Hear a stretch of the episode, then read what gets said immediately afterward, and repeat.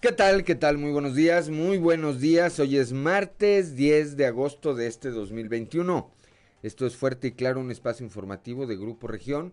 Yo soy Juan de León y saludo como todas las mañanas a quienes nos acompañan a través de nuestras diferentes frecuencias en todo el territorio del estado. Aquí para el sureste de nuestra entidad a través de la 91.3 de frecuencia modulada, transmitiendo desde el corazón del centro histórico de la capital del estado, aquí desde el sexto piso del edificio ubicado en las calles, en la esquina que forman las calles Allende y Ocampo. Para las regiones centro, centro desierto, carbonífera y cinco manantiales, a través de la 91.1 de frecuencia modulada, transmitiendo desde Monclova, desde la capital del acero para la región eh, Laguna de Coahuila y de Durango por la 103.5 de FM, transmitiendo desde Torreón, desde la Perla de la Laguna y para el norte de Coahuila y el sur de Texas a través de la 97.9 de FM, transmitiendo desde el municipio de Piedras Negras. Un saludo también a quienes nos distinguen con el favor de su atención a través de las redes sociales por las diferentes páginas de Facebook de Grupo Región. Hoy, como todos los días, hay mucha información y estos son los titulares de hoy. El gobierno del estado emitirá un nuevo decreto en el que jurídicamente se ratificarán las medidas para evitar que los reglamentos municipales interfieran con la aplicación de sanciones para las personas que no respeten el uso obligatorio de cubrebocas en Coahuila. Otra parte, en eh, relación al percance ocurrido el fin de semana pasado y en donde murieron cuatro personas, el gobierno de Coahuila a través de la Secretaría de Gobierno y la Fiscalía General del Estado, por otra parte, sostuvieron un encuentro con los representantes y abogados de las familias afectadas en este percance para acompañarlos eh, de manera legal y apoyarlos económicamente en eh, pues las consecuencias que tuvo este lamentable hecho. No habrá impunidad en este, en este suceso, afirmó el secretario de gobierno Fernando de las Fuentes. Un retroceso en la reactivación económica por la tercera ola de contagios del COVID-19 derivaría en que comercios que no quebraron hace un año terminen por cerrar. Esto lo anticipó el director del Instituto de Estudios Empresariales Coahuila Sureste, Antonio Serrano Camarena. Se quedan 4.000 vacunas eh, de Pfizer sin aplicar a personas de 40 a 49 años, esto allá en el municipio de Piedras Negras. El ser humano, principal depredador de la naturaleza, un trabajo especial de Grupo Región, el ataque continuo al medio ambiente, la contaminación constante y el uso irracional de los recursos naturales podrían estar cobrando la factura, pues la madre tierra muestra signos de enojo con fenómenos meteorológicos que antes no eran comunes en algunas zonas de Coahuila. Las empresas afiliadas a la Asociación de Industriales y Empresarios de Ramos Arispe han ajustado y redoblado sus medidas contra el COVID-19 en sus centros de trabajo ante esta tercera ola de contagios de este mal, dijo su presidente Mario Ricardo Hernández Aro.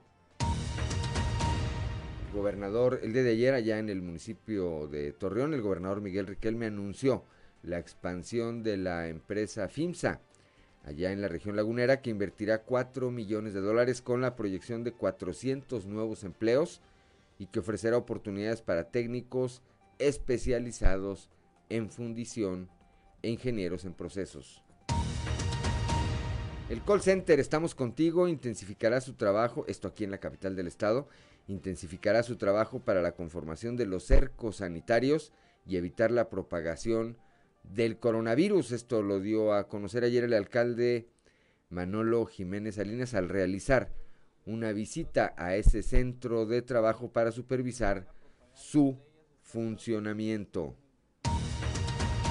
Y por otra parte, el día de ayer, una nueva eh, distinción para el trabajo del eh, gobernador Miguel Riquelme. El día de ayer, la revista Líderes Mexicanos difundió su lista de los 300 líderes influyentes en el país. Ahí, ahí aparece el, eh, en el lugar número 237 aparece el gobernador de Coahuila, Miguel Ángel Riquelme Solís.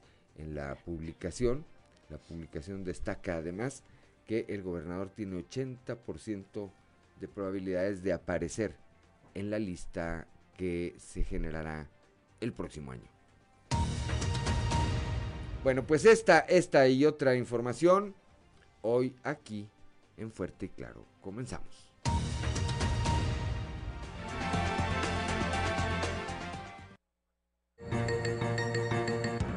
Esto es Fuerte y Claro.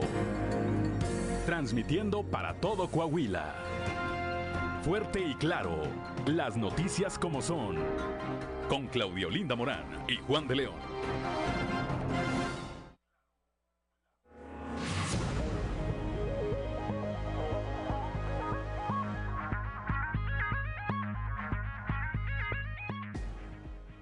Ya son las 6 de la mañana, 6 de la mañana con 12 minutos. Claudio Linda Morán, muy buenos días. Muy buenos días, Juan. Muy buenos días a toda la audiencia que nos acompaña ya a esta hora de la mañana. Las temperaturas en Saltillo 19 grados, grados en Monclova 23, Piedras Negras y Torreón 24 grados centígrados, General Cepeda 18, Arteaga 17, Musquis 23 grados, San Juan de Sabinas 24, San Buenaventura y Cuatro Ciénegas 23 grados en ambos municipios, Parras de la Fuente 19 y Ramos Arispe 21 grados. Pero si usted quiere saber cómo va a estar el clima el día de hoy en todo el territorio coahuilense, vamos al pronóstico del tiempo con Angélica Acosta.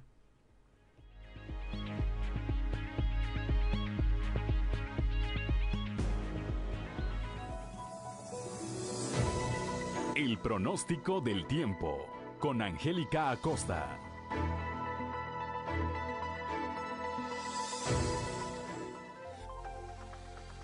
¿Qué tal amigos? Qué gusto me da saludarlos en este bonito martes. Oye, pon atención, ya estamos listos para darte la información del clima. Saltillo, 25 grados centígrados como máxima para el día de hoy, mínima de 14. Durante el día bastante solecito, se va a sentir muy cálido, va a estar agradable, disfruta tu día. Y por la noche un cielo totalmente claro. La posibilidad de precipitación, 4%, eso es para Saltillo. Monclova, atención, temperatura muy cálida, 38 grados como máxima mínima de 24. Durante el día, bastante sol, un cielo totalmente soleado, muy, muy caluroso y por la noche un cielo totalmente claro. Cálido también por la noche ahí para Monclova. 25% la posibilidad de precipitación. Excelente. Torreón, Coahuila, 36 grados como máxima mínima de 21. Durante el día, muy, muy cálido, bastante solecito y por la noche un cielo parcialmente nubladito. Ya más noches espera que el cielo esté totalmente claro. De igual manera, muy baja la posibilidad de lluvia, 2%.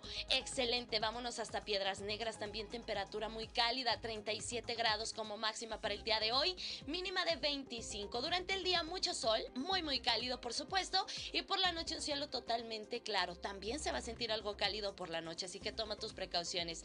3% la posibilidad de lluvia, de chubasco o de precipitación. Perfecto, vámonos ahora aquí con nuestros vecinos, ahí en la Sultana del Norte, 35 grados como máxima, mínima de 21. Durante el día bastante sol, muy muy cálido y por la noche un cielo totalmente claro. 2% la posibilidad de lluvia. Amigos, ahí están los detalles del clima, continúan eh, las temperaturas cálidas, por favor mantente bien hidratado, especial cuidado con niños menores y adultos mayores, por favor, niños menores de 5 años y bueno, pues cuídate, para nada el gel antibacterial sustituye el lavado de manos, hay que estarse lavando las manos con frecuencia. Muy buenos días. El pronóstico del tiempo con Angélica Acosta.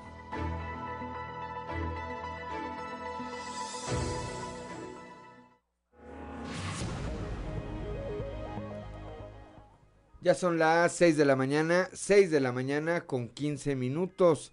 Vamos ahora a las efemérides del día con Ricardo Guzmán. One, two, three o'clock, four o'clock, rock. ¿Quiere conocer qué ocurrió un día como hoy? Estas son las efemérides con Ricardo Guzmán.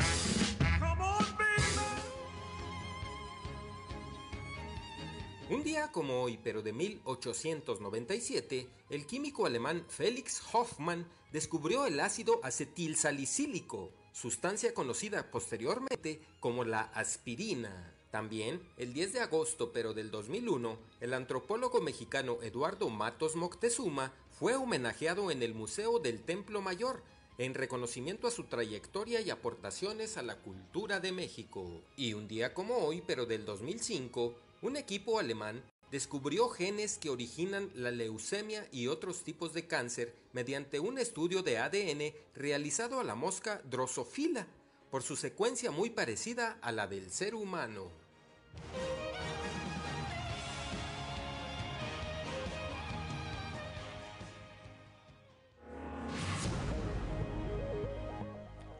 6 de la mañana, 6 de la mañana con 16 minutos, santoral del día de hoy, Claudolinda Morán. Hoy es día de quienes lleven por nombre Lorenzo, Agatónica y Paula. Lorenzo, Agatónica y Paula.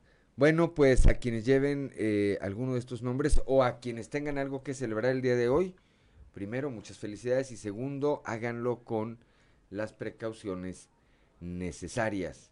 Son ya las 6 de la mañana con 17 minutos. Vamos ahora al mundo de los deportes con Noé Santoyo. Resumen Estadio con Noé Santoyo.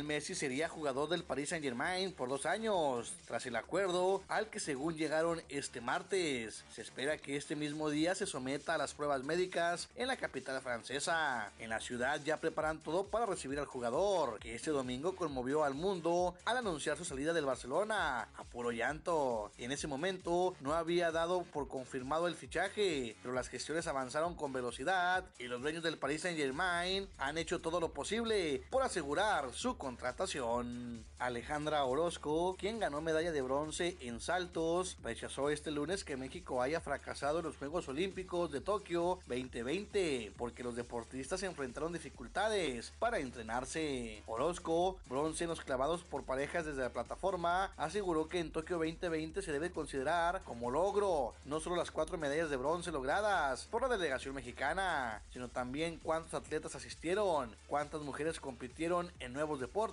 y cuántos cuartos lugares se lograron. Un gol tempranero en un descuido de la defensa dentro del área le bastó al Atlas para sumar su segunda victoria y mantenerse invicto en lo que va del torneo Apertura 2021, luego de derrotar por la mínima diferencia la noche de ayer al Pachuca en la cancha del Estadio Hidalgo. Este día a las 20 horas se reanuda la serie entre los mariachis de Guadalajara y los algodoneros de Unión Laguna. Los algodoneros tratarán de buscar recortar distancias, toda vez que de visita perdieron sus dos encuentros y los mariachis se encuentran con ventaja de 2-0. Así es que esta noche inicia una importante aventura para Unión Laguna. Aldo Montes será el responsable por los laguneros en la loma de los disparos, mientras que los tapatíos han anunciado a Marco Carrillo, mientras que los araperos de Saltillo se meterán al horno más grande de México para enfrentar a la Furia Azul. En esta serie cerrada de playoff, ambos equipos se encuentran empatados a un triunfo por bando después de las hostilidades en el Estadio Madero. Resumen Estadio con Noé Santoyo.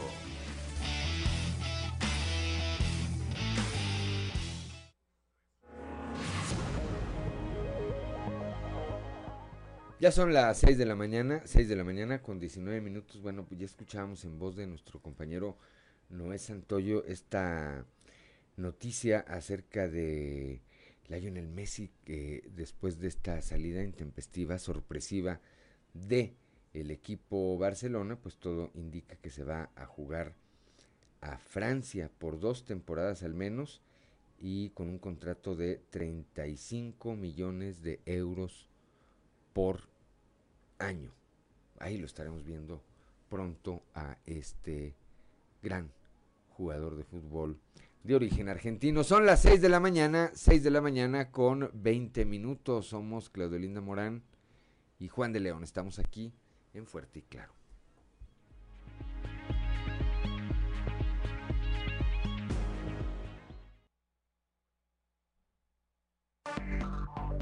Enseguida regresamos con Fuerte y Claro.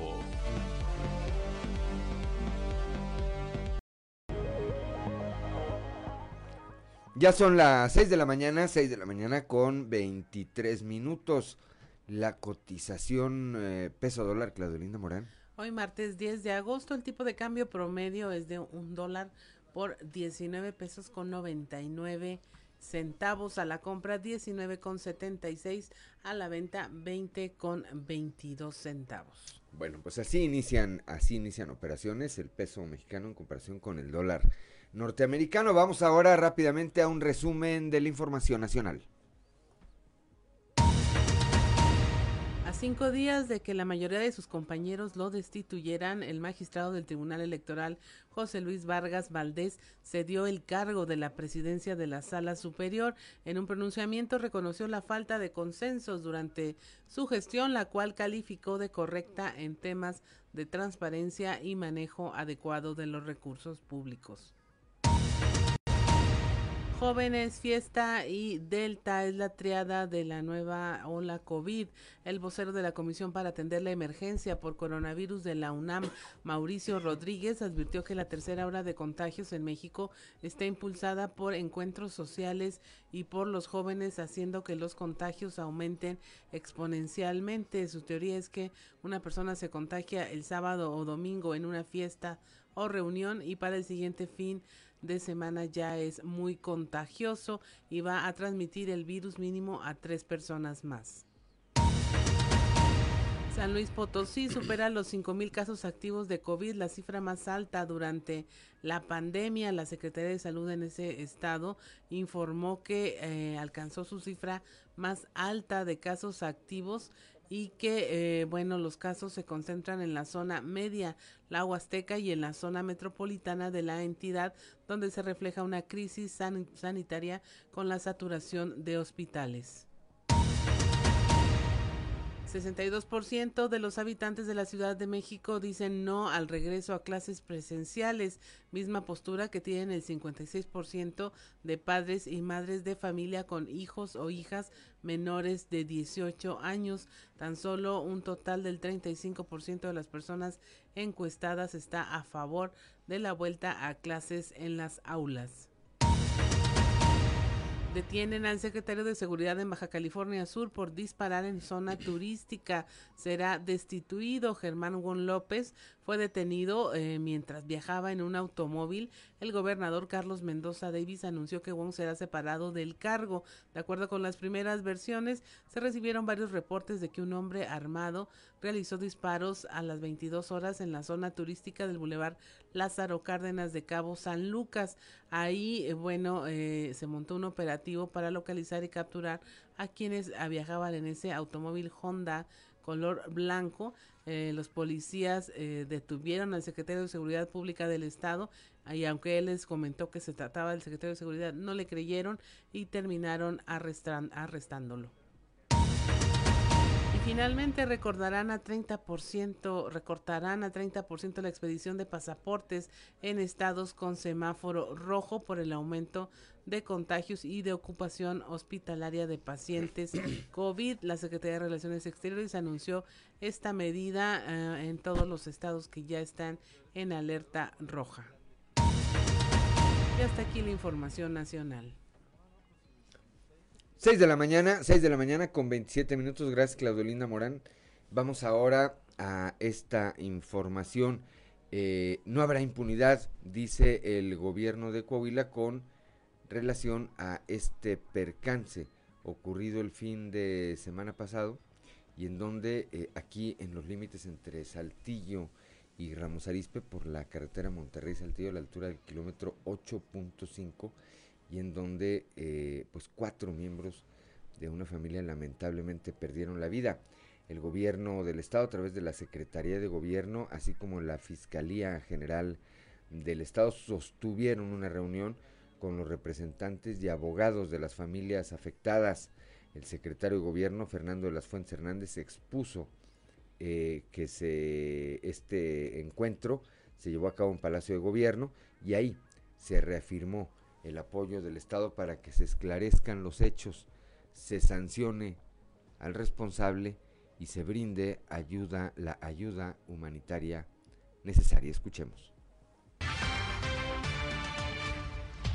Finalmente, ha sido instrucción del gobernador del estado que estemos puntualmente atentos a, este, a estos hechos para que se lleve las investigaciones y la ayuda a las familias de la manera más pertinente, para que de esta manera se quede claro que una de las principales preocupaciones del gobernador Miguel Riquelme Solís es que se aplique la ley y que se lleve en términos constitucionales todos los eh, procesos eh, encaminados a la Procuración de Justicia y jurisdiccionales.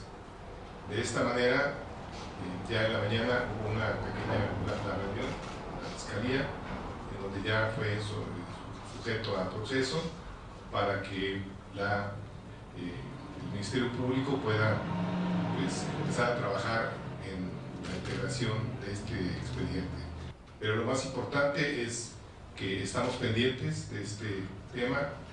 Hace algunos minutos ya aquí en esta misma oficina en la que estamos estuvieron los abogados y los eh, representantes de las familias afectadas, a los cuales eh, pudimos eh, atender, como indicó el gobernador Miguel Ángel Enrique. De esta manera, les podemos decir que la sociedad entera queremos que se esclarezca y que se de las sanciones conforme a la ley ante estos hechos tan lamentables que hubo en el fin de semana.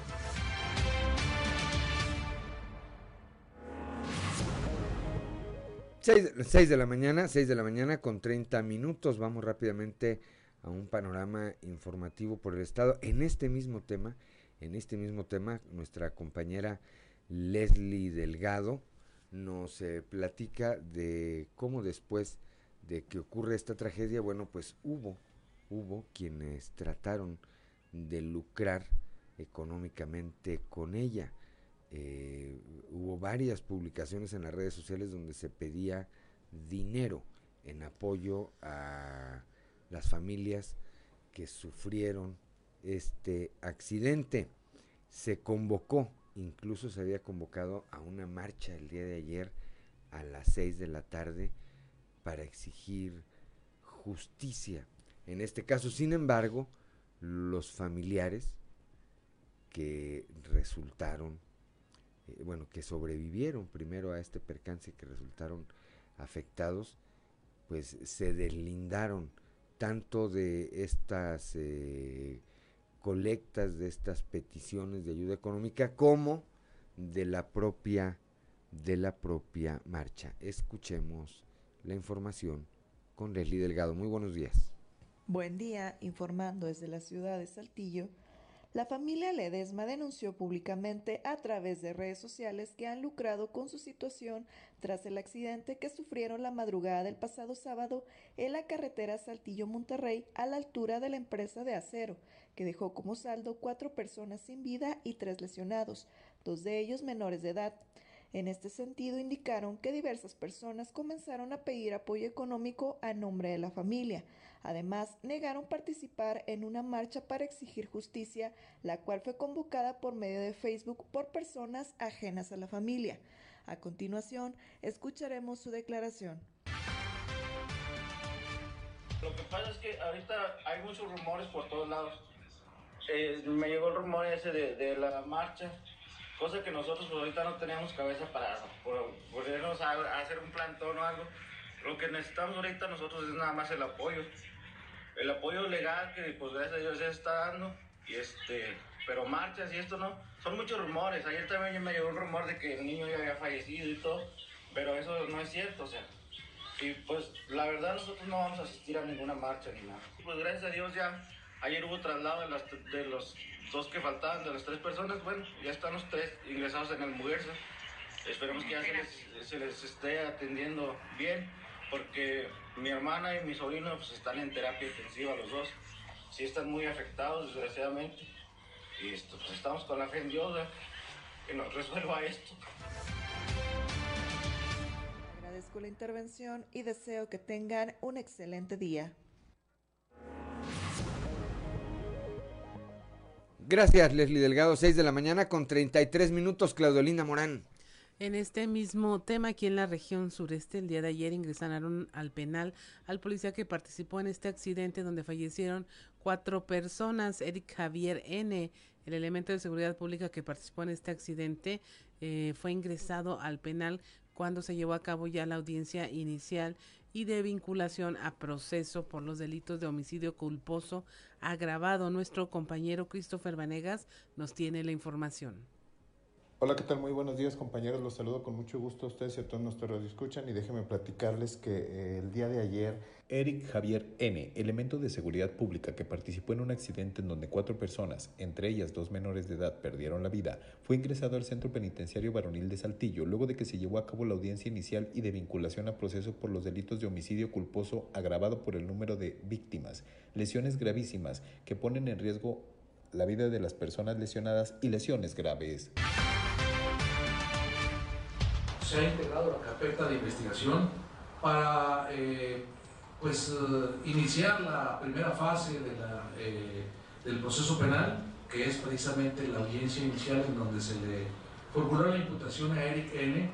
por diversos delitos que ustedes ya habrán dado cuenta, entre ellos el homicidio culposo agravado, lesiones gravísimas que ponen en peligro la vida Además también este, eh, seguramente daños.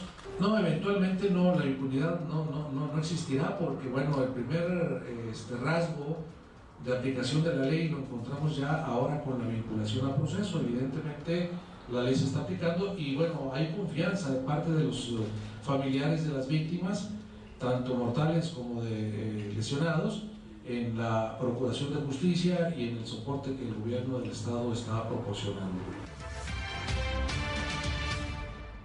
se realizaron las audiencias bajo la causa penal 1424-2021, en donde gracias a los elementos presentados por el Ministerio Público se le imputaron los delitos y se le vinculó a proceso a Eric Javier, otorgando la medida de prisión preventiva procesal, por lo que fue internado en el Centro Penitenciario Varonil de Saltillo. Además, se dieron tres meses de plazo para la investigación complementaria, por lo que la audiencia intermedia se llevará a cabo el mes de noviembre. En tanto, el imputado seguirá el proceso legal detenido en el penal varonil de la ciudad. Esta es con la información con la que contamos al momento. Que tengan un excelente día.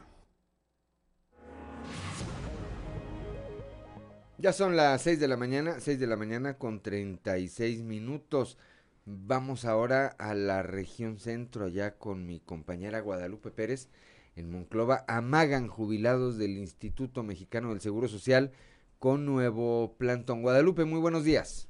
Muy buenos días, saludos desde la región centro. Tenemos entrevista con Rafael de la Rosa, quien representa al grupo de jubilados del Seguro Social, quienes desde hace tiempo mantienen esta lucha por tratar de recuperar los recursos que acumularon en sus afores.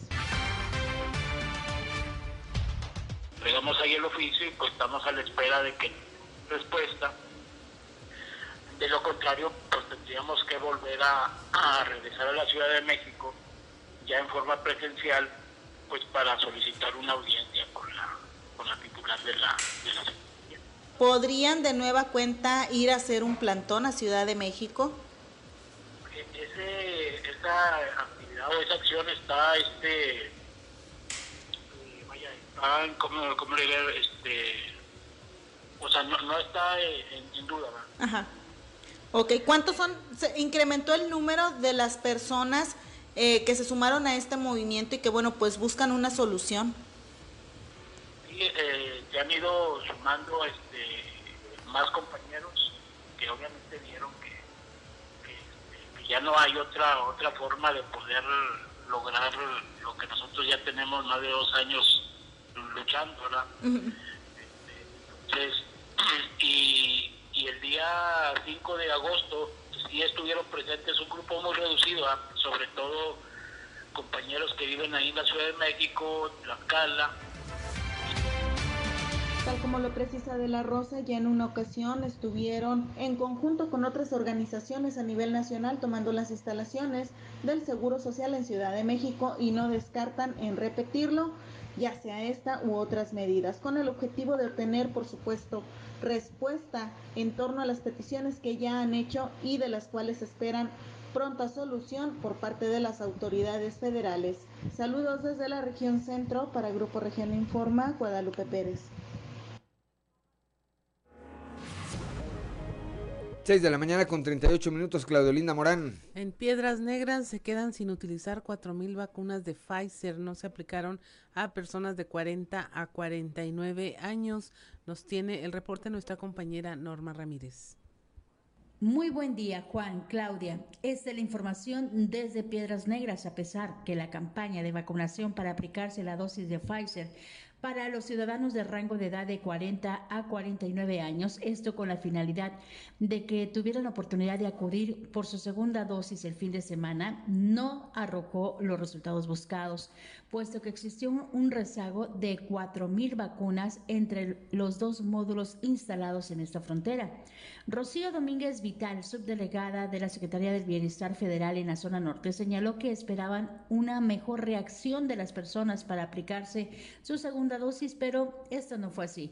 Los detalles no los narra a continuación. Bueno, ahorita estamos detectando que va a ser biológico, ¿sí? de acuerdo a la participación de, la gente el fin de semana, que ya los se vieron los números este fin de semana en videoconferencia, que no fueron los que esperábamos y a, consecuencia de esto se va a mover la vacuna al municipio de Nueva ¿Qué va a pasar con aquellos que no se pudieron aplicar, esta segunda dosis por estar enfermos o porque están fuera de la ciudad? Eh, hay que detectar, si están fuera de la ciudad, hay que detectar en qué municipios, si están ahí. Eh, municipio que esté, se está aplicando la Pfizer, se la puede aplicar. Nosotros estamos recibiendo gente de otros municipios que por X oye están aquí, este, que se aplicaron la primera dosis, los estamos recibiendo, pueden también aplicarse acá si están aplicando la Pfizer. Sí, estamos ya con el calendario para empezar en los municipios chiquitos, eh, que nos faltan por parte de jurisdicción 1, falta el municipio de Guerrero, Hidalgo y Villa Unión y por parte de jurisdicción 2, que es acá en Acuña, falta lo que es Jiménez, Morelos y Zaragoza, que tenemos contemplado en esta semana este, llevar a cabo la vacunación segunda dosis en esos municipios. Para Fuerte y Claro, Norma Ramírez.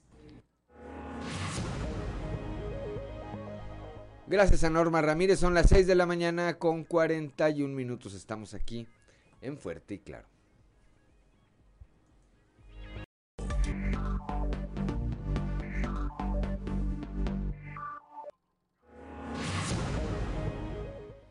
Ya son las 6 de la mañana, 6 de la mañana con 45 minutos, que no se le haga tarde. Vamos ahora hasta la región eh, carbonífera, allá con Moisés Santiago Hernández. Endurecerán medidas contra el COVID-19 en Musquis. Moisés, muy buenos días. Muy buenos días, Juan y Claudia, y a todo nuestro amable auditorio que nos escucha en todas nuestras frecuencias. En la información que tenemos para hoy, se endurecerán medidas para combatir ola de contagios de COVID en Musquis. Debido al aumento de contagios de COVID en el pueblo mágico de Musquis, se tomarán medidas más estrictas. La alcaldesa Luisa Alejandra Santos Cadena adelantó que en la próxima reunión del Subcomité Técnico Regional del COVID se podrían establecer medidas un tanto más rígidas donde hasta podría haber multas por no usar el cubrebocas. Esto es lo que nos comenta.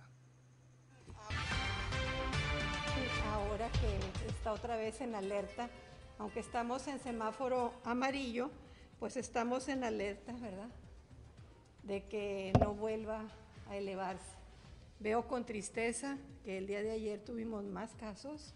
Entonces yo invito a la población a que sí salga y sí cuide, pero que cuide su salud, portando careta, portando cubrebocas. Eh, ya nos dijeron, el jueves tenemos yo creo que reunión de su comité en donde se van a tomar medidas muy serias, ¿verdad? Para enfrentar esta situación. Así es. Lamentablemente así es. Primero es la salud y hay que cuidarla. Ahora viene con una variante muy complicada, el Delta, que ataca a nuestros niños, a nuestros jóvenes y que aún aquí en Musquin tenemos que cuidarnos más. Ahora sí que les digo que es obligatorio el cubrebocas y que se van a tomar medidas muy serias como multas en caso de que no lo utilicen y tenemos que ajustarnos en eso a la ley de ingresos para que en este caso, ¿verdad?, se respete la ley y el decreto que va a formular. Hay que esperar, por lo pronto ahorita tenemos que concientizar, ¿sí?, a la población y que les pido que lo hagan difusión por los medios y por la prensa. Bien, pues de esta manera la alcaldesa Luisa Alejandra Santos Cadena sigue haciendo el llamado a la población para que se puedan tomar las medidas necesarias. Esta es la información que tenemos desde la región carbonífera para Grupo Región Informa, su amigo y servidor Moisés Santiago.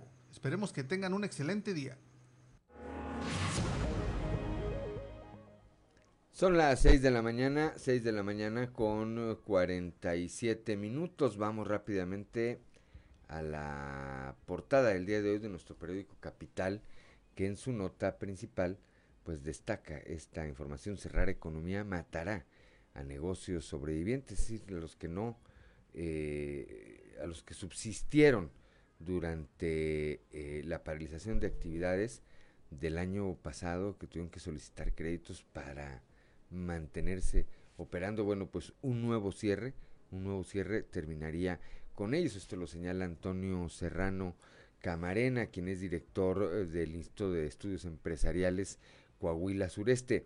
El ser humano principal depredador de la naturaleza, un reportaje especial de Grupo Región. Más adelante también le estaremos dando detalles de esta información. Allá en Torreón, el día de ayer, el gobernador Miguel Ángel Riquelme Solís anunció la expansión de la empresa FIMSA, eh, eh, que invierte 4 millones de dólares y la generación de 400 nuevos empleos directos. Por otra parte, hasta mil pesos de multa a quien no porte cubrebocas. En un momento más vamos a estar platicando de este tema con nuestro compañero Víctor Barrón allá desde, desde la perla de la laguna.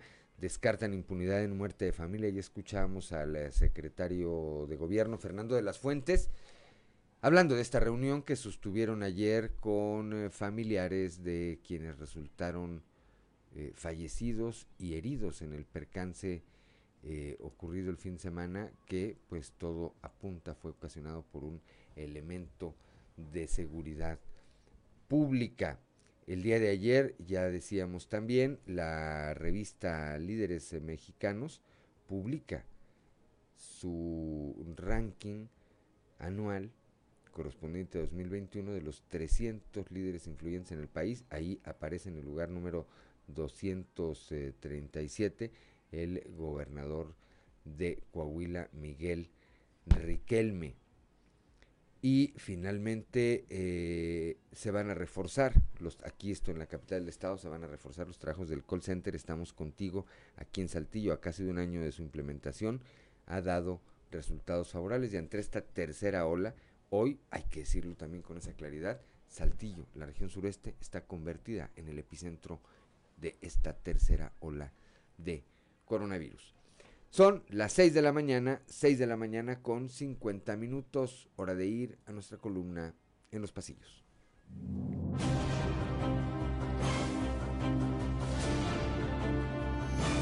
Y en el cartón de hoy, jugada maestra, que nos muestra a unas manos que están jugando ajedrez con un peón, que es Chuy de León, mientras ponen pegamento en una de las casillas y dicen, con esta jugada maestra seguiremos conservando la dirigencia del PAN.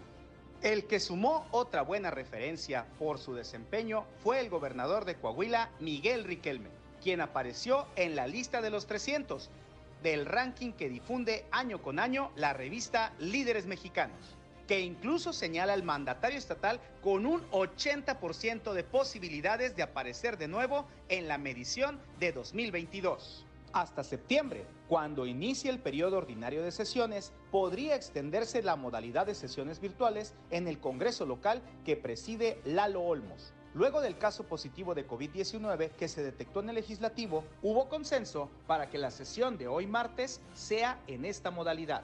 Con una mano saludando y en otra garrote, bate o cualquier otro armamento con que le puedan dar a sus compañeros de partido, llegan este martes a Torreón las Fuerzas Vivas de Morena, que se reúnen para hacer, y no es broma, un llamado a la unidad tras la elección del pasado 6 de junio. Los convocantes, Armando Guadiana, José Ángel Pérez, Javier Borrego y Luis Fernando Salazar.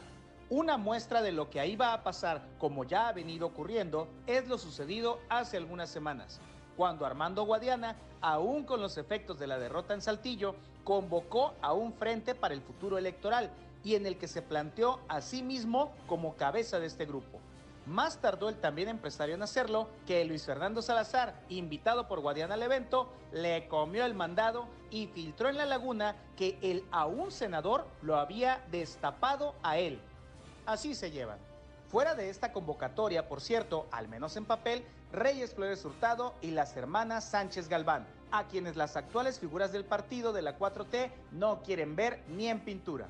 Sobre este mismo partido, que va muy en serio la intención de Alberto Hurtado, cercano personaje a Armando Guadiana, de llegar al Congreso local en el mediano plazo. Aseguran sus cercanos que en sus ratos libres se le puede ver por diferentes colonias de Saltillo trabajando con las bases, como dicen en el argot. Ahora falta ver si la nomenclatura morenista lo deja pasar.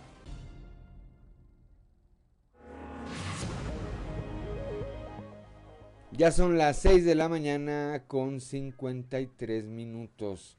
Pues va a ser muy interesante, Claudio Linda Morán Auditorio, esta reunión del día de hoy con este llamado a la unidad entre eh, las fuerzas vivas de Morena, como señala en los pasillos, porque yo no los veo sentados juntos, sin hacerse daño, y menos manteniéndose unidos.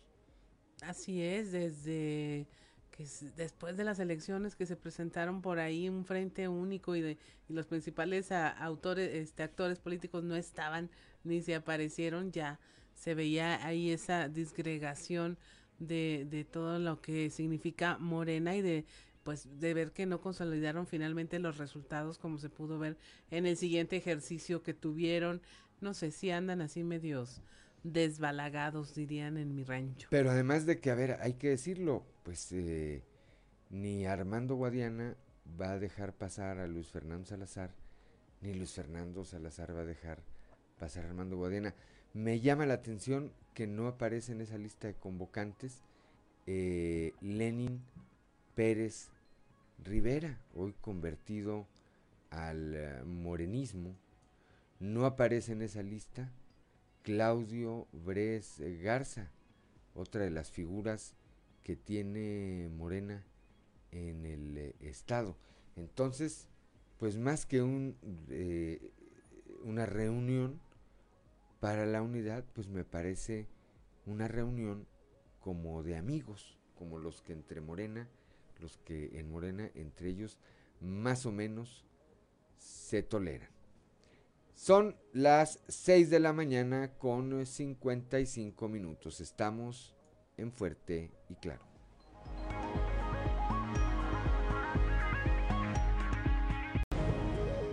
Seis de la mañana con 59 minutos. Ya continuamos con la información. Nuestro compañero Víctor Barrón allá en la laguna nos tiene información importante porque podría ya sancionarse con multas ya en dinero, contantes y sonantes a quienes no utilicen el cubrebocas ya de manera obligatoria. Buenos días, Víctor. Claudia, buenos días y buenos días a nuestros amigos de Fuerte y Claro. Así es como el pasado fin de semana se informaba mediante un comunicado emitido por el gobierno del estado donde se pues se, hacía el preámbulo de esto que, que comentas eh, el día de ayer, aquí en Torreón, al término de la eh, reunión del subcomité técnico COVID-19 en La Laguna, el gobernador Miguel Ángel Riquelme, bueno, pues eh, fue cuestionado sobre este tema, donde pues ya ofreció un poco más de detalles y y nos platicó cuál es el camino que se está trazando para esto. Obviamente eh, eh, enfatizó Riquelme Solís que hay un decreto en el que, pues desde la época de la contingencia, en sus inicios, eh, quedó establecido el uso obligatorio del cubrebocas en Coahuila. Sin embargo, para esta otra parte que tú comentas, Claudia, la cuestión de aplicar sanciones económicas e incluso eh, eh, una detención administrativa puede ser, eh, explicó el gobernador en qué circunstancias se puede dar, sobre todo aclarando todas esas dudas y, las inquietudes que se fueron generando desde el fin de semana, Claudia, y bueno, anticipó que se emitirá un nuevo decreto que permitirá que esta medida pues no tenga por ahí interferencia con los reglamentos locales, los reglamentos municipales, a fin de que esto se pueda pues implementar, Claudia, independientemente de todo el procedimiento que implicaría llevar a cabo sesiones de cabildo y, todos estos procesos que a nivel interno en los municipios deben de eh, eh, llevarse a cabo. Así que, bueno, ¿en qué circunstancias y cómo sería el tema de las sanciones por no usar el cubrebocas? Escuchemos a continuación al gobernador Miguel Ángel Riquelme Solís. El cubrebocas también tiene que ver con, con las actividades que estamos autorizando. O sea, tiene que ver con, eh, con también con que, con que la gente que sale, por obviedad, va a un lugar, va a ir a comprar algo, alguna prestación de servicios o va a su empleo. Entonces, ahí es donde se tiene que exigir el cubrebocas. No andar patrullando y viendo quién trae o quién no, que no se malinterprete. Nosotros vamos sobre las actividades que estamos autorizando. Cada quien tiene que tener su responsabilidad.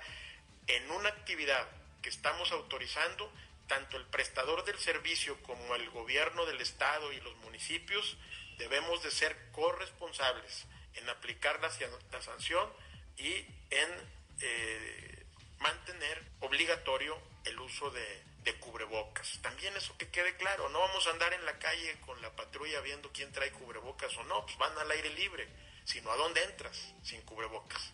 Eso ya es otro, es otro, eh, ya estamos en otra etapa. Entonces, pues que no se asusten, en todos lados se está exigiendo el cubrebocas.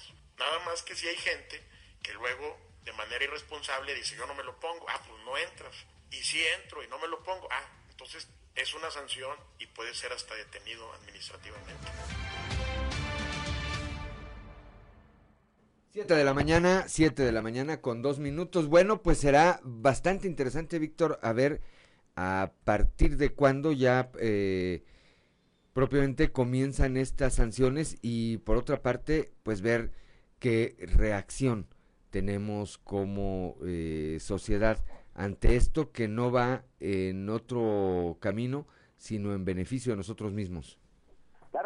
Días. Eh, eh, efectivamente, y allí marca el gobernador las circunstancias en las que esto sería aplicable, ¿no? Eh, por ahí en esta rueda de prensa ayer en Torreón comentaba que se han presentado casos, por ejemplo, en el estadio de fútbol, donde pues se le, se le indica a la persona que, que se ponga el cubrebocas y, y pues el rechazo es reiterado, ¿no? Por parte de en este caso el aficionado que no se quiere poner este eh, implemento de protección. Y bueno ahí es donde aplicarían estas estas estas situaciones. Recordemos Juan en aquella época donde inicia todo este tema del cierre de sectores y demás el gobernador hablaba de que había un sector muy amplio de la sociedad que estaba cumpliendo con todo pero había otro con el que había que aplicar medidas restrictivas eh, eh, más severas. Entonces, en esta ocasión es algo parecido por la, la situación que, que explica el gobernador. Comentó que también, por ejemplo, aquí en un centro, como una plaza comercial,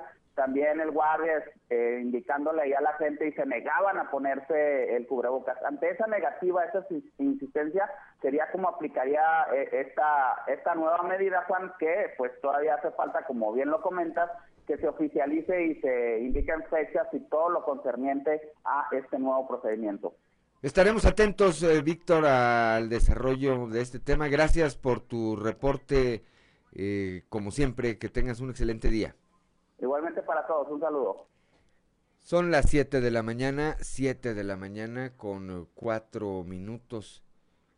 Pues sí, ahí va a ser importante la respuesta y la reacción que tengamos eh, como comunidad. Es la única manera de atajar, de atajar esta tercera ola que, eh, hay que decirlo, no nos está afectando como a otras entidades del país, pero sí vemos un incremento preocupante.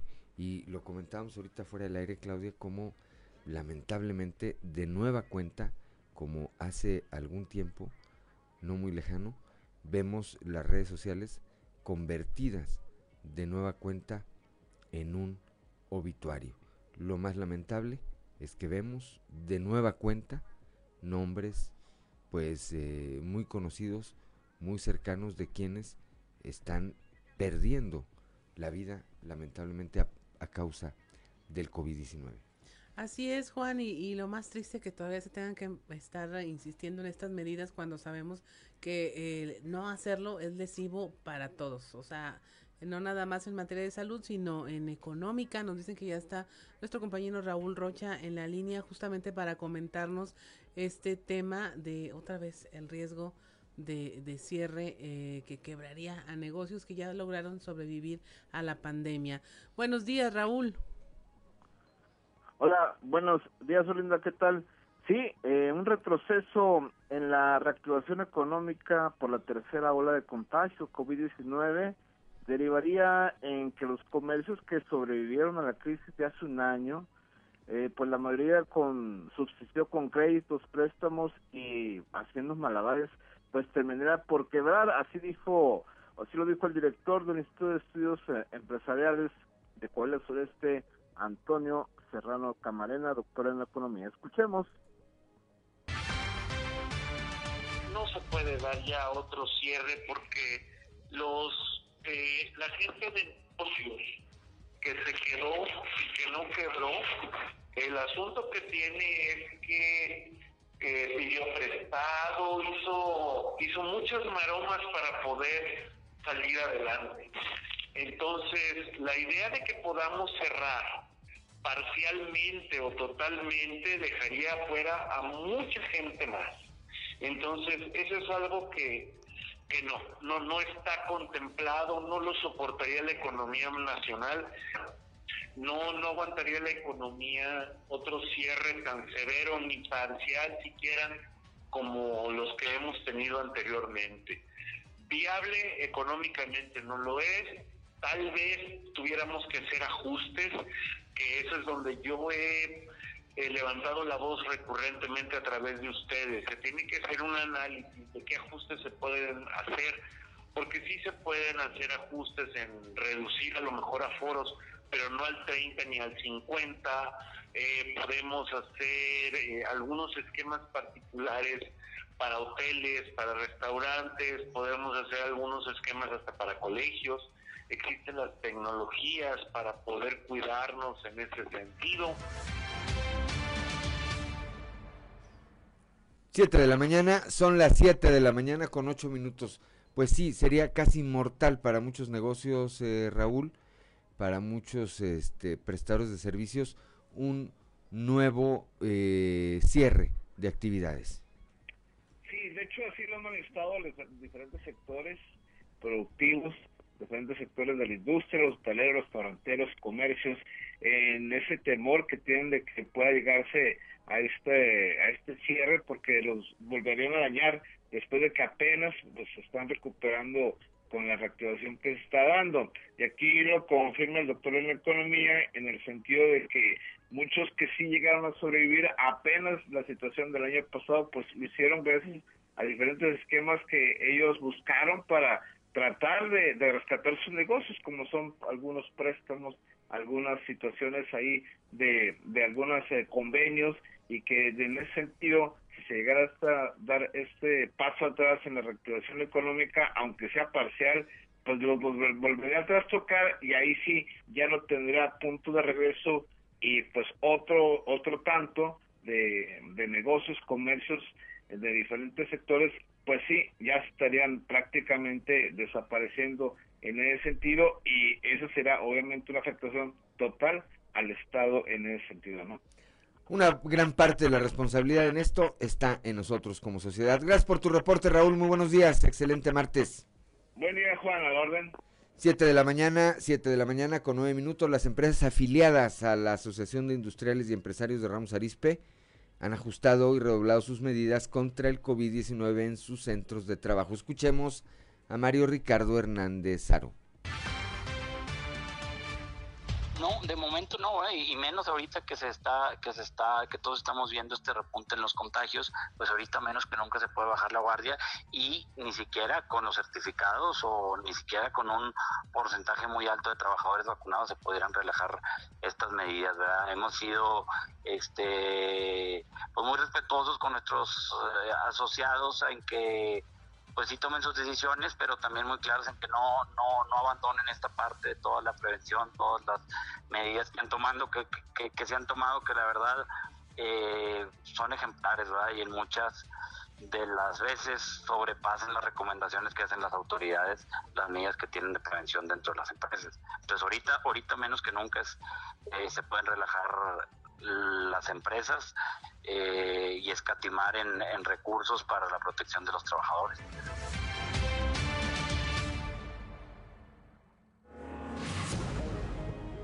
Son las 7 de la mañana, 7 de la mañana con 11 minutos. Claudio Linda Morán.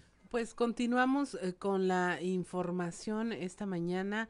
Eh, están ya en resguardo tres policías de Musquis por COVID-19. El director del mando único en el pueblo mágico, Juan Carlos Ortiz Salazar, explicó que uno de los policías dio positivo tras haber presentado síntomas y aunque se reportó como estable, se mantiene en resguardo domiciliario, pero dos elementos más están aislados por haber tenido contacto con él. Eh, constantemente les estamos, este, nosotros estamos monitoreando eh, tenemos un elemento eh, que salió positivo a COVID-19. Este elemento fue aislado y se les están haciendo la prueba a los elementos que, estaban más allegados a él, el que andaba con él en la patrulla, el que estaba de guardia y afortunadamente ahorita nada más él este, salió positivo y, está en aislamiento. Está bien, no, corre riesgo su vida. Eh, tiene una semana que está aislado y bueno, pues constantemente estamos monitoreando ahí el estado de salud de él. La recomendación es eh, que utilicen gel antibacterial, que no se quiten el cubreboca. Así es, así es, este, constantemente están en contacto con la gente y se tienen que estar cuidando.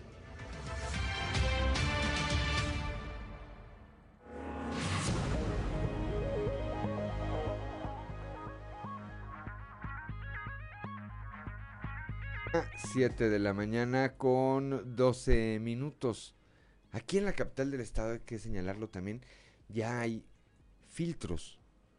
Eh, se están instalando filtros eh, o retenes, como se les llama en algunas eh, vías de mucho tránsito y se está verificando que quienes viajen en las unidades traigan, traigan cubrebocas. Me parece que en este momento, me parece que no están sancionando si están haciendo un llamado, una concientización.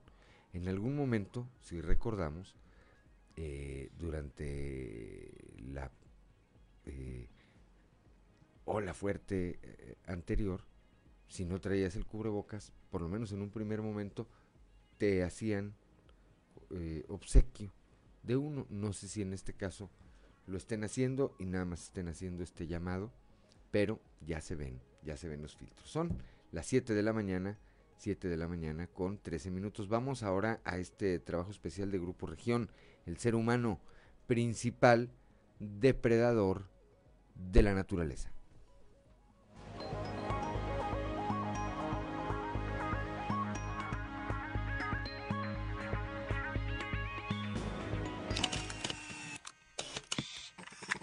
La pérdida de especies, la contaminación y sus efectos negativos han puesto en la agenda de los gobiernos locales, estatales y federales propuestas para lograr la conservación y preservación del medio ambiente. En Coahuila, la Procuraduría de Protección al Medio Ambiente, o PROPAEC, mantiene abiertos 125 procedimientos administrativos por contaminación, de los cuales el 70% corresponde a empresas, informó el titular de la dependencia, Javier de Jesús Rodríguez. De acuerdo a la Secretaría del Medio Ambiente y Recursos Naturales, o Semarnat, se calcula que las actividades humanas ocasionan el 90% de los incendios forestales a nivel nacional, y en Coahuila este factor sería el 50% de los siniestros. Al respecto, Sergio Marínez Gómez, director de Profauna, comenta. Los incendios tienen muy diversas causas en, nuestra región, son principalmente causados por, por los humanos, por, por, por tanto directamente por accidentes, como también por eh, infraestructura mal instalada o con falta de mantenimiento. De forma natural,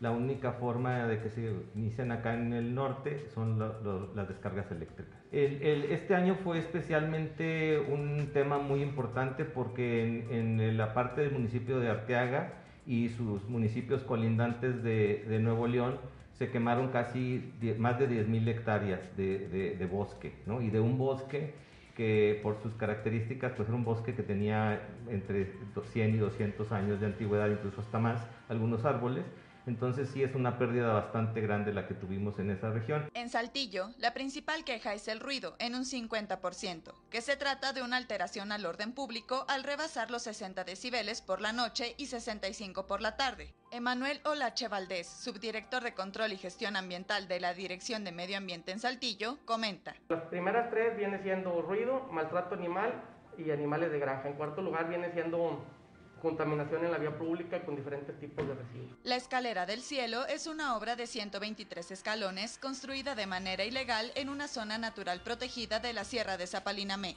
Y debido a que el responsable de la edificación, Raúl de la Peña, falleció antes de cumplir con una sanción, será su familia quien herede el problema y se encargue de la destrucción y remozamiento de la zona. Así lo confirmó el procurador del Medio Ambiente, Javier de Jesús Rodríguez. Se hizo la visita, se levantó, se abre un procedimiento, se dieron los plazos que por ley le, nos tenemos que esperar y se le otorgan a, la persona para, para, que conteste. Obviamente no se acreditó nada, se reactivó el tema, reactivamos el proceso. El resolutivo es, se deben, este, es una construcción ilegal y que se debe quitar de, de donde está. El reportaje completo en nuestras redes sociales y periódico Capital.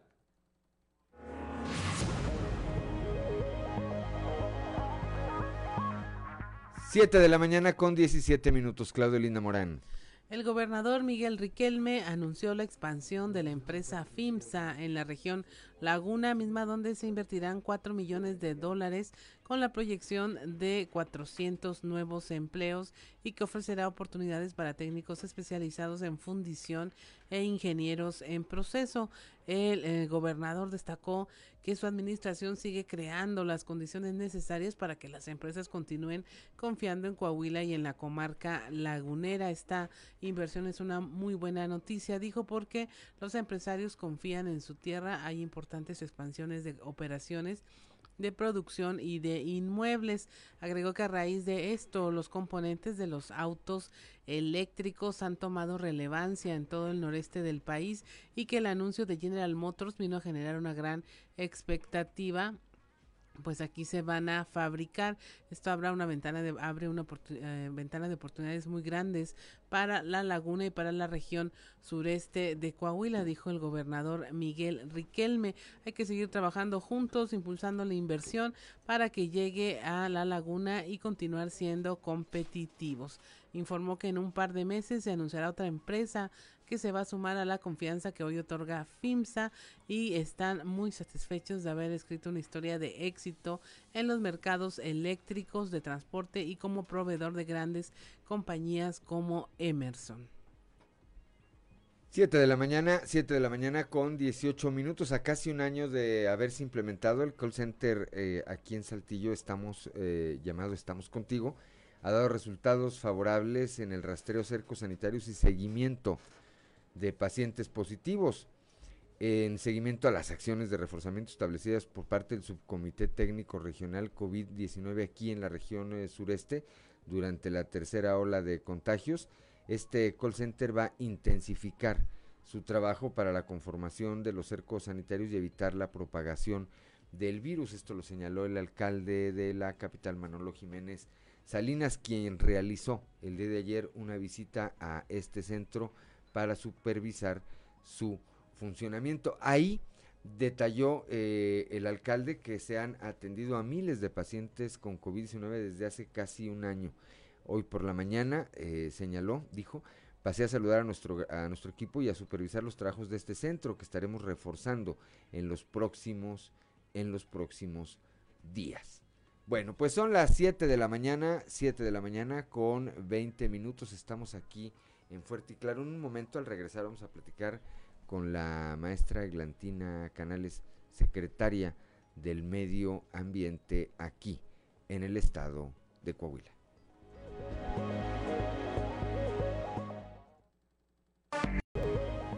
Son las 7 de la mañana, 7 de la mañana con 23 minutos, continuamos aquí en Fuerte y Claro. Bueno, está con nosotros ya esta mañana y le apreciamos mucho su presencia aquí a la maestra Eglantina Canales Gutiérrez, secretaria del Medio Ambiente en el Estado, que, bueno, pues traen ahora ahí en la Secretaría la convocatoria para un concurso de fotografía Mi mascota consentida, maestra.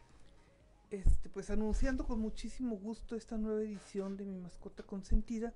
Es uno de los uh, programas que más le gusta a las personas. Como ustedes bien saben, en Coahuila y en general en todo el mundo, pero pues nosotros nos enfocamos en lo que nos toca, hay una gran afición por tener animales de compañía en, las casas, eh, como parte de la familia, como parte del hogar, que se va haciendo cada vez más eh, importante para las personas el darle un buen eh, trato, una buena vida a nuestras mascotas. Y eso se refleja en la gran cantidad de personas que acuden a los programas de vacunación, de esterilización, desparasitación, a la gran cantidad de personas que sacan a pasear a sus mascotas con el debido cuidado, que son responsables de todo esto y eso se manifiesta en el enorme cariño que les tenemos. Entonces el concurso de mi mascota consentida, de mi mascota favorita, de mi mascota que vive en casa, de ese hermoso animal que vive ahí cerquita de nosotros todo el día, pues este eh, se refleja en muchas cosas y en una foto puede ser maravilloso. Estas fotos nos revelan el cuidado y el afecto que se les tiene a los animales y cada año recibimos una gran cantidad de fotografías y esperamos que este año no sea la excepción. ¿Cómo hacer para participar en este ah, pues concurso, es, Es muy sencillo porque ahora todos usamos un celular y casi todos los celulares tienen una cámara.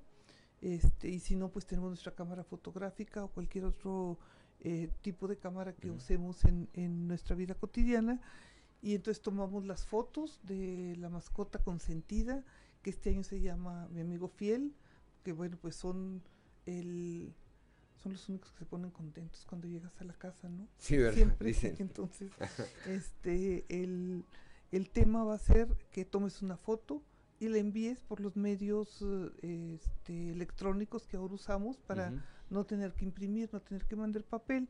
Lo vamos a mandar, aquí tengo la, la dirección, se las voy a, leer, eh, lo van a mandar este, sus fotos a la Secretaría de Medio Ambiente, al, al programa de Bienestar Animal, y ahí vamos a recibirlos con mucho gusto. La página de la Secretaría es sma.gov.mx. ¿A, partir de cuándo, maestra? Ya, está abierto el programa. ¿Y cuándo se cierra esta convocatoria? Eh, normalmente lo dejamos eh, que funcione hasta, en este caso va a ser hasta el 24, eh, el fallo es el 24 de septiembre. O sea, el 15 de septiembre ya cerramos. Ahí se cierra. Sí. ¿Qué premios hay para quienes Los premios son muy modestos. Los premios son en efectivo, pero son premios modestos. Tenemos en el estado concursos pues de, mayor cuantía. Estos premios son modestos, son en efectivo 7 mil, 5 mil y 3 mil pesos para los primero, segundo y tercer lugar. Y este pues eso sirve para comprarle bastantes croquetas al amigo fiel, pero este lo significativo es que a la gente le gusta mucho. Eh, compartir las imágenes de sus hermosas mascotas. Sí, es un estímulo, es un estímulo que no deja de ser importante, a mí me parece, y lo otro que, que coincido también con usted, es la oportunidad pues de difundir, de presumir ese cariño, esa convivencia que tenemos con eh, los animales, porque no necesariamente tiene que ser un perro, hay quienes tienen víboras de mascotas, hay quienes tienen gatos, Tuvimos este fin de semana pasado o el Día de los Conejos. Ese día se atendieron veterinariamente a los conejos con una vacuna porque hay una enfermedad ahora que les da a los conejos y que es mortal para ellos. Entonces si están vacunados se previene. Pero aparte este, tienen otras enfermedades, igual que todos los animales. Entonces es impresionante la cantidad de personas que tienen mascotas que son conejos. Este, el día que fue la primera vacunación, hubo cerca de 500 personas que llevaron a su conejo o a sus conejos a vacunar. Entonces eso te habla de que, pues lo que bien dices Juan, sí es cierto que el perro sigue siendo el gran favorito, seguido por los gatos, pero hay una gran cantidad de mascotas que, que están en nuestra vida y que pues los queremos. Son parte también de, de, nuestro equipaje. ¿Tú tienes mascota, Claudelina Morán? Sí, dos. ¿Qué tienes? Dos. Una schnauzer y una boxer. ¿Usted, maestra? ¿Perros también? Yo tengo perros, a mí me gustan los perros mucho, eh, siempre he tenido perros y, y me alegra mucho tenerlos porque, como te digo, es importante que alguien se ponga contento cuando lo ve. Sí, ¿verdad? alguien que le mueva la cola ahí. Bueno, pues aprovechen, ahí están ya las fechas es a partir de ya a través de la Secretaría, de la página de la Secretaría del Medio Ambiente. Sí, ahí van a encontrar mascotas 2021 y el, en el index ahí va a estar todo el formato para subir las fotografías. Pueden entrar por ahí. Vamos a estar haciendo eh, promoción, invitando a todos nuestros amigos al mismo tiempo que los invitamos los domingos acudir al bosque urbano Ejército Mexicano aquí en Saltillo y hay otros lugares también en el estado donde pueden acudir a los centros de bienestar animal donde en el caso del bosque urbano se da atención veterinaria de muy bajo precio. Los amigos veterinarios acuden ese día a dar consultas, a revisar algunos animales, a dar recomendaciones de nutrición y de salud.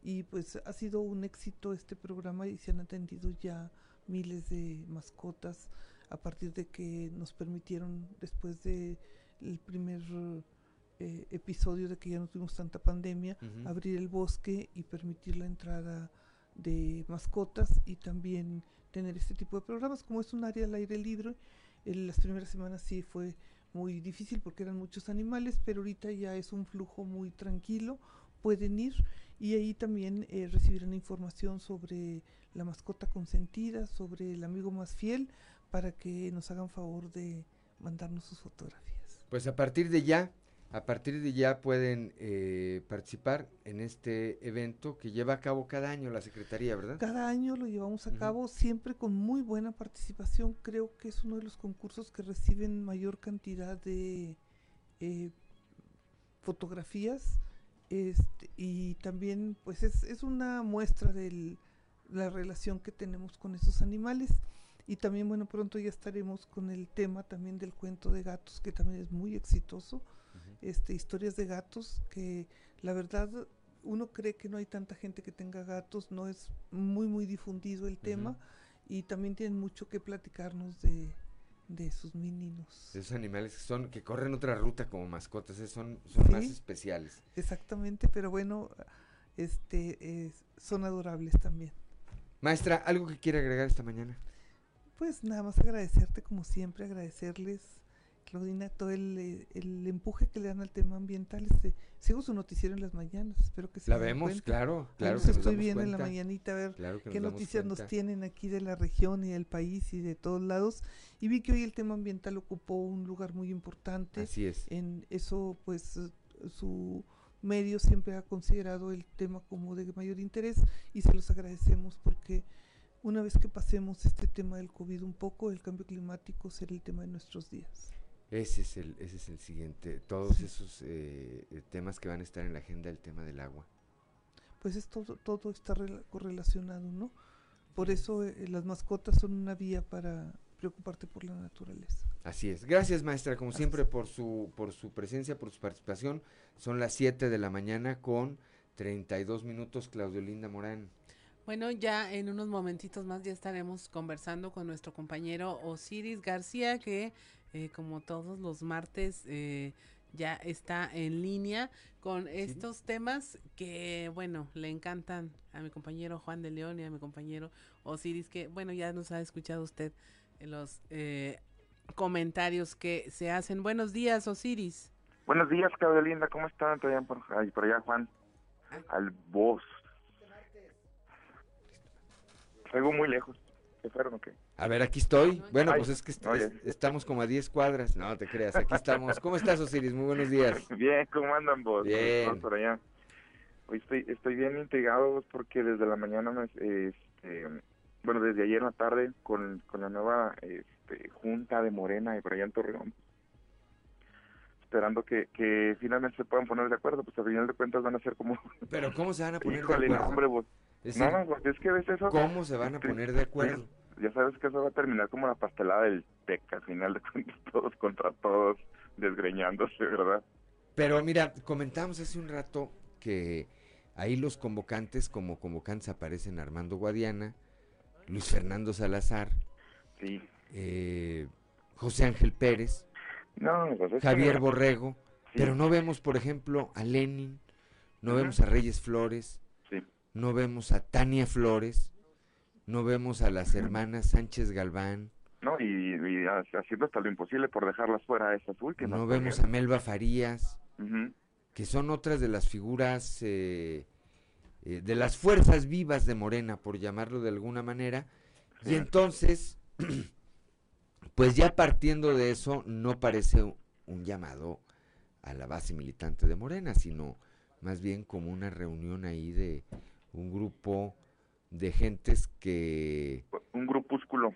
Sí, que, que, y que tampoco podríamos decir ni siquiera un club de amigos, porque pues yo no los veo como amigos. Luis Fernando No. Salazar y José Ángel Pérez se dieron con todo en la interna por la candidatura que finalmente no se quedó ninguno de los dos.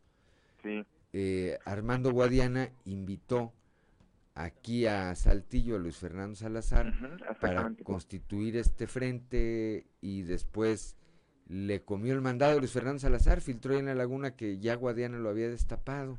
Sí. Eh, entonces, yo no veo, ahora sí que no veo que vaya a terminar bien, pero me parece que va a ser bastante interesante seguir. No, es interesante, porque vamos a ver quién es el que va a tirar el primer, el primer golpe ahí. Para, mira, parafaseando a Nietzsche, que decía, hay algunos que nacimos póstumos, y creo que la reunión también nació póstuma. El, asunto es que, mira, no le va mal a Morena en el Estado, en cuestión electoral.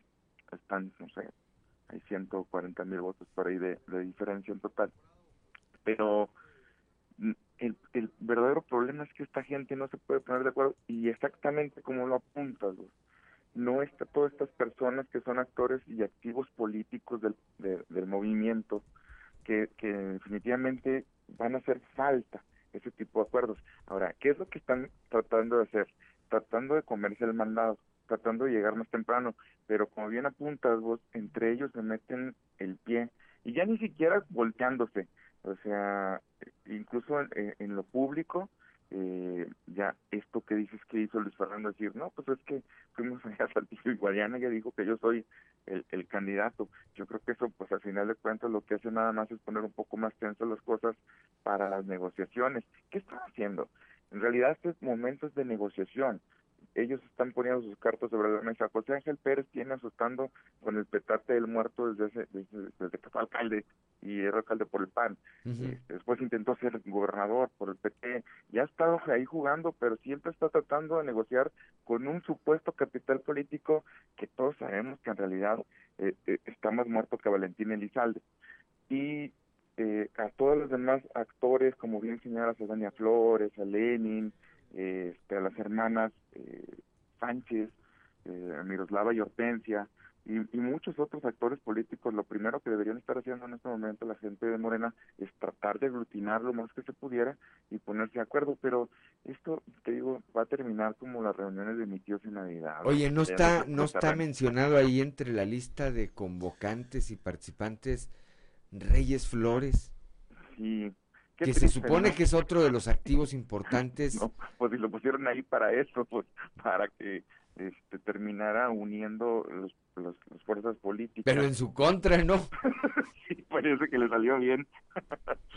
no, es- este, es como te digo, eh, eh, no, no figura absolutamente nada, nadie lo toma en cuenta. Por ahí anda, ya dicen, corriendo desnudo por las vías del tren del ferrocarril, gritando que, que por favor le pongan atención. Este, po- pobrecito, de verdad que, que, que pues no tiene permeabilidad ni liderazgo político de ninguna manera dentro de Morena. Pues bueno, va a ser, eh, a mí me parece, insisto, bastante, bastante interesante lo que ocurra, porque pues muy seguramente muchas preguntas tendrán que hacerles eh, los representantes de los medios de comunicación a estos personajes, aprovechando que los van a tener juntos, ¿verdad? Luego es eh, complejo cuando pues uno está en una ciudad, otro en otra, otro en otra. Por ejemplo, Guadiana, Armando Guadiana, hace unos días manifestaba su preferencia electoral eh, para la elección, para la renovación de la presidencia de la República. Fíjate, falta un mar de tiempo, pero bueno, él ya estaba canteado, eh, canteándose públicamente por Ricardo Monreal. Y, y Luis Fernando Salazar también, o estará esperando a ver qué le ordena Mario Delgado, Mario que a mí me parece que Mario Delgado. No está entre los monrealistas más destacados, ¿verdad? No. Y José Ángel Pérez pensará igual. Pues a mí me parece que no. Y Javier Borrego Adame pensará igual. Pues a mí me parece que no. Es que creo que ese, ese es el problema en realidad de fondo con, con el movimiento de regeneración nacional, que, que las líneas no son, no son tan claras y no se respetan como se deberían de respetar. Si, si hubiera en realidad una unión política, un verdadero liderazgo en el Estado, pues no andarían batallando como uno- con unos apoyando a unos y otros a otros. Esta decantación de Guadiana, como bien lo mencionas, hacia un candidato que ni siquiera el presidente mencionó, es, es, bastante paradójico. Te digo que apoya a, puro muerto porque también andaba este, pugnando por Jacob Polanski cuando estaba también con un pie y medio fuera del partido y ahora pues bueno con Ricardo Monreal que no está en, la lista y de ninguna manera se ha mencionado ni siquiera cuando dijo eh ¿por qué no nos mencionaron? Eh, entonces esta falta de liderazgo y línea política es la que al final de cuentas hace que se disperse, que los votos no lleguen a donde tienen que llegar, que el mensaje no, llegue como tenga que llegar y pues esta diferencia que hay con respecto a, en la última elección que es clarísima, que son más de 140, o 140 o 40 mil votos en el estado, pues no se ve de dónde los vayan a sacar, ¿verdad? Pues vamos a estar atentos a ver qué ocurre hoy y de esto muy seguramente estaremos platicando al son de la guitarra el próximo viernes, Osiris García. Seguro que sí. Pásatela bien, gracias eh, como siempre y pues que tengas un excelente martes. No, igualmente un abrazo para todos. 7 de la mañana, 7 de la mañana con 40 minutos. Estamos aquí en Fuerte y Claro.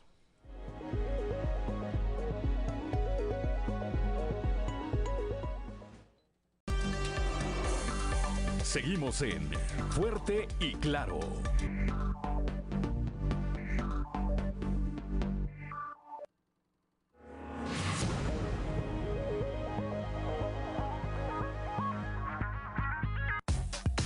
Trizas y trazos con Antonio Zamora. Trizas y trazos con Antonio Zamora. 7 de la mañana con 44 minutos, ya está desde la capital del acero, una disculpa ahí por el retraso, Toño. Nuestro amigo Toño Zamora, muy buenos días. Buenos días, Juan. Buenos días a, a las personas que nos escuchan a esta hora. Ayer el Tribunal Electoral de Coahuila falló fuera y, y fa- falló y dejó fuera de la jugada al profesor Alberto Medina como síndico en la próxima administración municipal de, de Monclova y en su lugar puso a Cintia Villarreal. A- aunque aquí, Juan, el Código Municipal señala que entra en un momento dado quien fuera propuesto y, y en este caso el propuesto por el PRI fue él todavía presidente del comité municipal de ese instituto político aquí en Monclova, ¿no? Entonces yo creo que aquí el tema pues todavía está así como en 3 y 2, como que todavía se pueden ir a- a la, a la sala regional para posteriormente irse pues a- allá al Tribunal Federal en la Ciudad de México. También queda fuera César Flores Sosa, entran dos mujeres, queda fuera también Lluvia Estrada, compañera reportera de radio. Sí. Los de Morena se pusieron duros y la dejaron fuera. Entonces, este, pues a- así las cosas, este, a- cuando menos hasta el momento. Yo creo que César Flores Sosa sí se va a poner, se, va a poner sus cinco y va a pelear hasta el final, mi Juan. Pues van a querer ir seguramente a lo que queda en este momento del Tribunal eh, Federal Electoral, que no terminan de ponerse de acuerdo ellos, pues eh, difícilmente veo que tengan eh, la capacidad de poder resolver algún tema extraordinario, Toño. Sí, yo creo que sí, tienes razón en ese sentido, ¿no? Que andan peleados entre ellos. Hoy pues tenía cinco días el presidente que dio el albazo al anterior y ya renunció, dijo, no, bueno, ¿saben que En realidad, este, Siempre no. que, le entre otro, ¿verdad? Este, así han de estar, así han de estar las presiones y los temas a ese, a ese nivel. Pero bueno, a ver, entonces ya es un hecho, eh, seguramente Alberto Medina no va a litigar en contra de Cintia Villarreal por ese lado, César Flores me parece que sí va a tratar de hacerlo y seguramente algunos otros personajes que no estén conformes con esta decisión del Tribunal Estatal Electoral eh, eh, seguirán en la batalla jurídica, Toño. Así es. Por otro lado, mi Juan, comentarte, eh, yo no sé qué sepas tú, pero a mí me llegó la información, el rumor, me llegó la información como rumor de que la UANE se había vendido, de que la Universidad Autónoma del Noroeste ya tiene nuevos propietarios y que los darán a conocer o que este día harán oficial la venta supuestamente a una universidad de por allá del Estado de México vamos a esperar. No sé si tú tengas alguna información al respecto. Mira, lo que, lo que, la última actualización que yo tengo de esta información es, eh, y es en voz del el rector eh, Jorge Verástegui, es que se va a firmar un convenio estratégico con el grupo Lotus, pero que no se trata en absoluto de una venta, sino de una inversión de este grupo hacia la Universidad Autónoma del Noreste por 600 millones de pesos. Sí. A mí me llamó la atención porque eh, ayer de manera inicial se difundió esta información que luego fue bajada incluso de la red.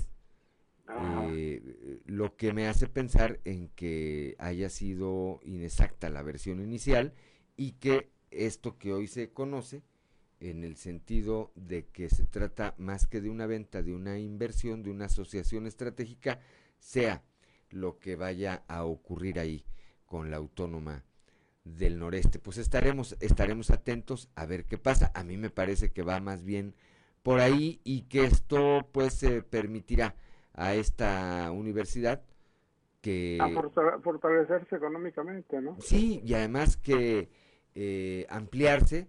Es una universidad que tiene muchos años, que, creció, que es netamente eh, coahuilense, y que pues de ahí han y hemos egresado muchos en diferentes momentos, en diferentes niveles educativos y nos da gusto. Además, si es eh, eso que hoy trasciende, ¿no? Que es más bien un proyecto para hacerla más grande, más fuerte, Toño. Mi Juan, el gobernador va a estar aquí en Muclova viene a cuatro eventos. El primero de ellos, entrega de la ciclovía en frontera San Buenaventura, entrega también de pavimentaciones este, en Moclova para buses eh, en la carretera 30 y luego estará presidiendo por ahí el evento de, del subcomité de, salud eh, que se realiza eso de las 12 horas eh, que hace mucho tiempo que no venía el gobernador, pues bueno, ahora va a estar presente. Y, pues bueno, este, yo creo que es una visita importante porque como siempre dice, ha dicho el gobernador, que cuando viene a Muclova, cuando viene a Fronteras o cuando viene a la región, no viene con las manos vacías y bueno, pues trae ya obra pública terminada y eso pues bueno, este, beneficia a la región, Juan. Pues hay que ir con cubrebocas, Toño, porque ya ahora se está eh, endureciendo mucho el protocolo en ese sentido. Eh, y será interesante ver qué anuncios hace hoy el mandatario estatal, además de lo que tenga que ver, por supuesto, en materia de salud y educación, a esto otro, a lo que tú te refieres, de, alguna cuestión extraordinaria ya para la capital del acero. Para terminar, Juan, 200 38, 38 37 lugar de los, de los 300 grandes de México donde se encuentra el gobernador Miguel Ángel Riquelme, yo creo que es digno así de, mencionarse, ¿no? Yo creo que eh, hace mucho tiempo que no se veía algo así. pues estar en los 300 eh, en esta lista, estar ahí vemos también eh, este otro tema de las encuestas, particularmente la de Mitowski, pues me parece que son un reflejo del trabajo que hace el gobernador por una parte, pero por otra, en este caso del, del, de los 300, bueno, pues no podemos dejar de lado que en este momento eh, es uno de los personajes eh, con eh, mayor importancia de su partido a nivel nacional y que el otro año que cambien ya poderes en los estados que tuvieron elección este año, pues van a ser mucho menos los gobernadores priistas, de manera tal que quienes queden, pues elevan, elevan su, su importancia ahí, Toño. Así es. Bien, pues platicaremos el día de mañana, Dios mediante, ahí nos comentas cómo le fue al eh, gobernador en los eventos allá en la región centro. Claro que sí, mi Juan. Hasta mañana. Muy buenos días, Toño. Siete de la mañana con 52 minutos. Vamos con Israel Navarro en clave de fa.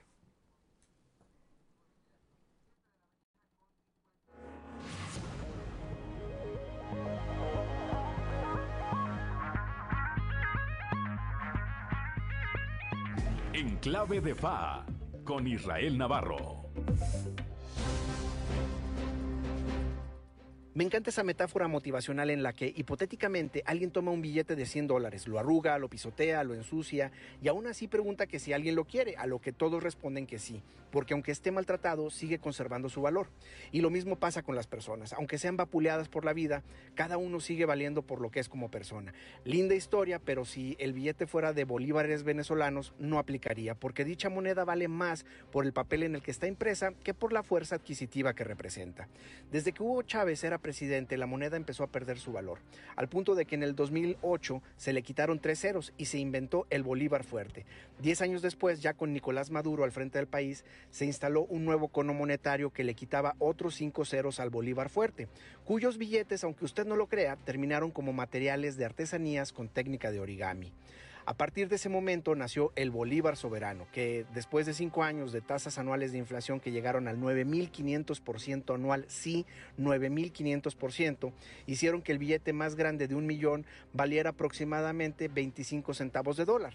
Imagina que el primero de enero puedes comprar un chicle con un peso y para el 31 de diciembre de ese mismo año el chicle vale 9.500 pesos. Y eso solamente en un año. Subsecuentemente, la depreciación de la moneda es exponencial. Ya se imaginarán la cantidad de billetes que circulan. Por ello, el 60% de las operaciones se hacen en dólares estadounidenses, que es la moneda de facto en el país, aunque lastimosamente no todo el mundo tiene acceso a ella, y varios establecimientos empiezan a aceptar el Bitcoin. Y bueno, ahora llega el Bolívar digital, con seis ceros menos, más manejable, pero con la misma debilidad adquisitiva. Mientras no se fortalezca el respaldo económico de la moneda en términos del PIB, se controle la hiperinflación y se gane la confianza ciudadana en el circulante, este nuevo cono monetario estará destinado al fracaso. Si todo continúa como va, en unos cuantos años, si no es que en meses, el gobierno venezolano nuevamente quitará ceros y cambiará el nombre a Super Bolívar, Bolívar Poderoso, Bolívar con esteroides o cualquier nombre pitero que se les ocurra. Quitar 14 ceros con tres reconversiones en 13 años sin arreglar la economía es como usar una cubeta para sacar el agua de un barco que tiene un hoyo y está a punto de hundirse, en lugar de reparar la fuga primero. Por eso, tristemente, pareciera que esta iniciativa es la crónica de otro fracaso económico anunciado para Venezuela. Yo soy Israel Navarro y les recuerdo mi Twitter, arroba Navarro Israel. Nos escuchamos a la próxima. En clave de FA con Israel Navarro.